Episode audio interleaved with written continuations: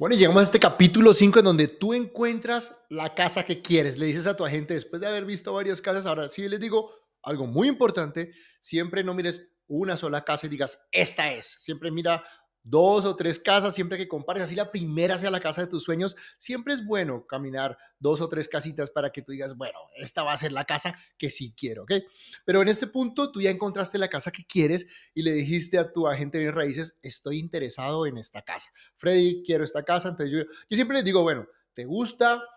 ¿Cómo te parece bien? ¿O te enamoras de la casa? No, esta es la que me enamora, Freddy, esta es la casa que tiene todo lo que necesito. Bueno, vamos a someter oferta. Entonces, ¿Cuál va a ser el proceso? Entonces, lo primero que vamos a hacer es, hay que revisar el precio de los comparables, ¿no? Porque no, el precio que está en lista no indica que sea el precio correcto. Entonces, lo primero que tenemos que hacer es, tu agente tiene que revisar los precios de los comparables de las casas. Es muy importante que compare casas en la misma condición, prácticamente de los mismos años, máximo debe ser cinco años de diferencia hacia atrás, cinco años de diferencia hacia adelante, y casas de tamaño muy parecido en el área, ¿ok? No va a comparar un apartamento con una casa o un duplex con una casa. Debemos comparar, yo siempre digo que es comparar manzanas con manzanas y peras con peras y tú mira cómo está el precio de esa casa. Es ideal tener siempre una estrategia de precio. Ahora, no siempre indica que tengas que ir de una vez a pedir lo que, digo, si la casa está alta en precio, puedes entrar a solicitar de una vez descuento, pero en último caso recuerda que va a venir un valorizador que va a dar el precio de la casa y va a definir cuál es el precio real y va a ser prácticamente lo mismo. Obvio, va a mirar todos los aspectos. Ojo, el proceso que hace la gente de raíces no sé qué hace el valorizador, pero si es evaluar cómo está la casa con respecto a los comparables y que tú sepas, eh, la casa está alta, está abajo, eh, cómo está el precio que estoy ofertando, ¿ok? Primer paso. Y el segundo paso es que tú sepas, como te dije en el video anterior, es conocer, preguntarle al banco, necesito conocer mi pago mensual y los gastos de cierre para esta casa. Antes de someter cualquier oferta, debes conocer estos dos aspectos que son muy importantes, cómo está el precio de la casa con respecto a los comparables y cómo es el pago mensual con respecto, pago mensual y gastos de cierre que vas a someter. ¿Listo? Cuando tú ya tienes esto, tu agente se va a ir a elaborar la oferta. Son varios documentos, son bastantes documentos, largos, contratos, addendum, seller disclosure, todo, pero ideal que tu agente te ayude a entender. Igual durante la caminata te debe haber dicho, bueno, lo que tiene el seller disclosure, si no, te lo voy a explicar después, pero lo ideal es hacerlo de la manera más concisa, así es de que revisa. Es muy importante cuando tú estés revisando todos los documentos de la oferta, los aspectos más importantes.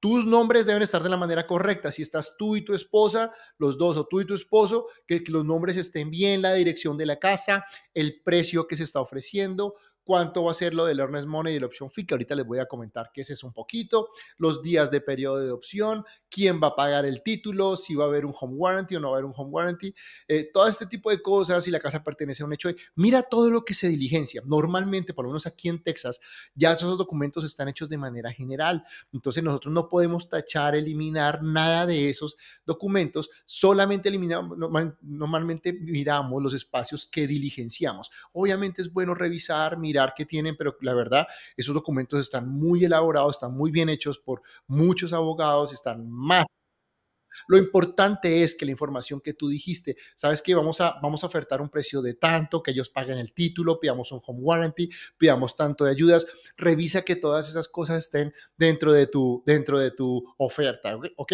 Eso es bien, bien importante. Hay que someter la carta de precalificación. No puedes jamás pedir que sometamos una oferta sin una carta de precalificación porque no van a aceptar nunca en la vida, ya que va, va a como si no estuviera listo. De la carta de precalificación la que te dice luz verde para someter ofertas, sometes tu oferta, revisas, tu agente te va a hacer el contrato, te lo envía para firmas, ustedes lo firman, tú debes quedar con una copia siempre de la, de la oferta como tal y, y, la otra que se va a enviar, ¿ok?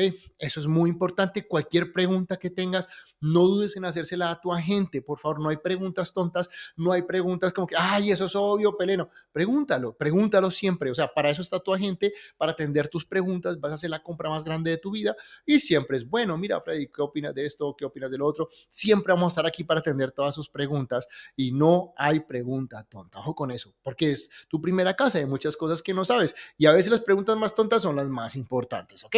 Nosotros hacemos muchas veces eso todos los días y a veces presuponemos cosas así que tú pregunta, tranquilo, es tu primera casa y tienes todo el derecho de saber qué es lo que estás comprando, ¿ok? Eso es algo muy importante. Bueno, si sometemos oferta y nos dice la gente, ¿sabes qué? Tu oferta fue aceptada. ¿ok? ¿Cuánto tiempo tiene una gente para aceptar una oferta? Hmm, no, no hay un tiempo determinado, todo depende del número de ofertas que hayan. Lo que siempre te digo es, mira el número de días que tenga esa casa. No vas a pedir descuentos grandes cuando la casa tiene menos de una semana o dos semanas en el mercado. Para empezar a pensar en negociaciones, debe tener la casa por lo menos tres semanas o 30 días o más para empezar a pensar. A veces puede uno pedir algo, depende del mercado, como si es un mercado lento, puedes pedir algo de entrada, pero hay que ser muy meticuloso y saber muy bien cómo se hace. Por eso les digo que hay que mirar los precios en que se han vendido las otras casas y cómo se ha pedido y qué, qué han hecho en las otras negociaciones. Hay que hacer esa contrainteligencia, es muy importante, ¿ok? Y obviamente es, es importante que ustedes sepan también los documentos que firmaron. Entonces ya tenemos todo esto listo, ya la, la oferta fue aceptada. ¿Qué hay que alistar? Muchachos, hay que alistar un cheque en el cual vamos a hacer dos pagos. Uno es del periodo de opción. ¿Qué es el periodo de opción? El periodo de opciones es el dinero que va a cobrar el vendedor por sacar la casa del mercado. Siete días, diez días, cinco días, en fin, eso se define de acuerdo al mercado normalmente pueden ser entre 100 y 300, 400 dólares, depende el valor de la casa, las condiciones de la casa y la cantidad de ofertas que tenga. Todo eso es negociable, no hay un monto determinado, ¿ok? ¿Qué se hace en ese periodo de opción? En ese periodo de opción es cuando vamos a hacer las inspecciones de la casa, tú vas a verificar las escuelas, vas a verificar todo lo que quieras de la casa, debe llegar el título de la casa para verificar que el título esté todo bien también, o sea, todo ese, todas las verificaciones, ¿ok? ¿Qué pasa si en el momento en que llegó la, la inspección no se negoció, no se hizo nada? Pues con esto, el vendedor se queda con ese dinero porque fue lo que te cobró por quitar la casa del mercado, ¿ok? Eso va a ir en un cheque y, digamos que sean 200 dólares. Y el otro monto, cuando terminamos el periodo de opción, entra a rigor algo que se llama el earnest money. El earnest money es como las arras que tú pones en el negocio. Ese sí normalmente va a ser el 1% del valor de la casa. Pongo un ejemplo, si son 250 mil dólares, son 2.500, si son 300 mil, son 3 mil dólares, si son 500 mil, son 5 mil dólares mínimo. También no es un monto fijo, es negociable. Hemos tenido casos donde la casa tiene múltiples ofertas y hemos llegado a poner el 2 o el 3% de earnest money. Estos dos montos van a ser acreditables o van a vas a tener un crédito al momento en que tú hagas tu cierre. O sea, si a tu cierre tienes que traer 20 mil dólares el, dinero del periodo de opción y el earnest money ya es un crédito, o sea, este dinero te lo descuentan de lo que tienes que traer al cierre, ¿ok? Es importante. ¿Para qué es el earnest money? El earnest money es porque si tú decides retirarte de la negociación, ojo con esto, sin justa causa, sin justa causa, que tú digas, no, sabes que ya peleé con mi esposa, ya no quiero, ok, no hay problema, pero el vendedor se queda tanto con el periodo de opción, porque ya pasó, como con el earnest money, ok. Eso puede suceder. Eh, es, es, entonces, hay que tener claro. Ahora, Puede ser, si te cancelan el crédito, hay unos días en tu contrato en donde se pone que son 18 o 20 días para que el prestamista te dé tu precalificación con condiciones. Eso indica que ya, si tengo esas condiciones, califico. Entonces, está al pendiente que no te pases de esos días. ¿Por qué? Porque si al día 20 ya tu banco te dice no te califique y eran 18 días, ya no te van a retornar el earnest money por no calificar al préstamo, ¿ok? Eso es importante. Y la otra opción en que te pudieran retornar tu, tu earnest money es que, digamos, mandamos el appraisal y el appraisal dice, ¿sabes qué? La propiedad no vale los 270 que está pidiendo el vendedor, sino 250 mil. Entonces ahí, ¿qué pasa? Intentamos negociar, si no negociamos y la propiedad no valorizó, en ese caso sí te devolverían tu earnest money porque no hubo una negociación en precio. ¿Ok? Eso es importante tenerlo en cuenta.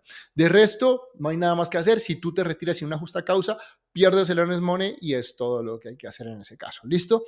Entonces, cuando, cuando tú dices, ah, estoy en contrato, ojo, no es solamente mandando los cheques, tienes que tener, hay dos opciones para estar en contrato ejecutado ya en una casa y en un contrato, que es tener el contrato ejecutado firmado por comprador y por vendedor. O sea, no es solo mandar el contrato firmado, no es solo que me acepten la oferta, sino también tienen que estar ya los cheques en la compañía de títulos. Cuando ya tienes el contrato firmado, tienes el earnest money, la opción fee en la, en la compañía de títulos, ahí estás en contrato de casa. Ahora sí puedes decir, empezamos, vamos a agendar inspección, que es lo que vamos a ver en el siguiente video, los pasos más importantes para hacer una inspección. Así es de que no te me muevas de ahí, ¿ok? Chao, chao.